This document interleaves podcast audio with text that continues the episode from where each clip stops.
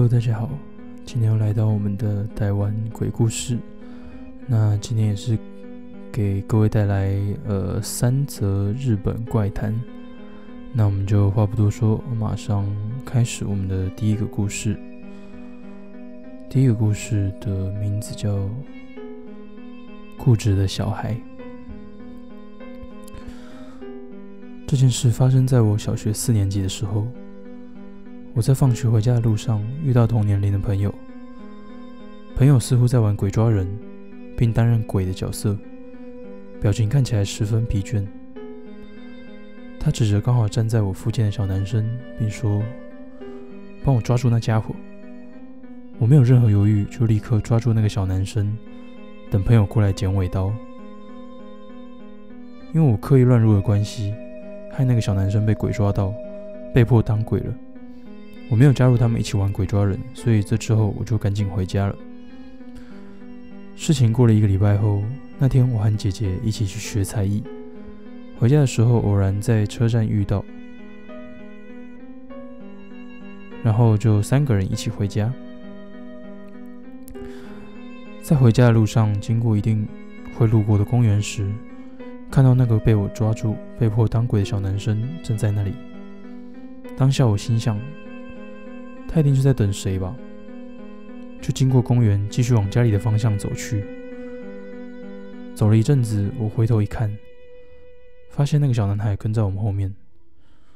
虽然心里觉得有点毛毛的，但我心想，应该只是回家的方向相同，待会就会错开了吧。但是过了几个分岔路口，我回头看，还是发现小男孩跟在我们后面。结果终于走到了我住的公寓。爬上公寓的阶梯时，精神力薄弱的我心中感到很害怕，就大喊：“你不要再跟过来了，烦死了，快滚啦！”然后那个小男生就好像了解我的意思一样，离开公寓，消失在黑暗中了。那天晚上，我莫名其妙的一直睡不着觉，半夜去上完厕所后，我一直在意玄关门外的情况，于是我拿着小凳子垫着脚，偷偷的往猫眼外观察情况。然后我发现，那个应该已经回家的小男孩，就正站在门口。他不发一语的低头站在门口。然后我仔细一看，他的手上还握着一把美工刀。隔天早上，我妈出门时，那个小男生就已经离开了。那天之后，过了九年，我搬家了。从此之后，我再也没有遇过那个小男生。也不知道他那天拿着美工刀的用意是什么。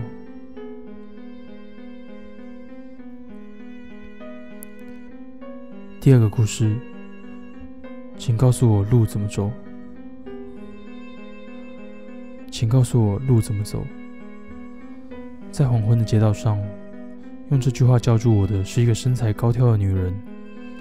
她的双腿异常的细，看起来很不平衡，而且颤抖个不停。双手也像树枝一样细，握着一条鲜红色的手帕。他吐着“哈哈”的气息，搞不清楚他是在呼吸还是在叹气。虽然应该是在问我，但视线却面对着完全不同的方向。啊，那个，你要去哪里啊？感觉是个不太妙的人。我当下决定，快点帮他答完，就马上离开。春日古町一至十九至四至二零一，那是我公寓的地址，连房间号码都一模一样。我我不知道，我真的不想卷进怪事里，就这样回答了。才这么一说完，那个女的马上咻一声，举了一个看起来几乎快把腰折断的弓，然后摇摇晃晃的消失在巷子的深处。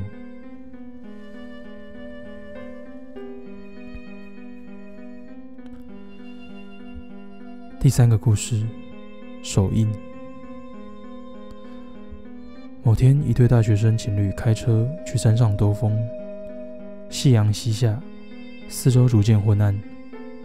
两人打算打道回府，但可能是开错路，来到一条没走过的旧隧道前，曲目一片朦胧，感觉实在很诡异。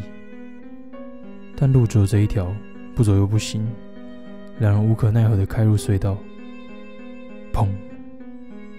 后方的挡风玻璃传来拍击声，女孩子吓了一跳，回头一看，却什么都没有。后方也没有来车。两人继续前进，想早点离开隧道。砰！砰！砰砰砰！砰砰砰砰砰砰！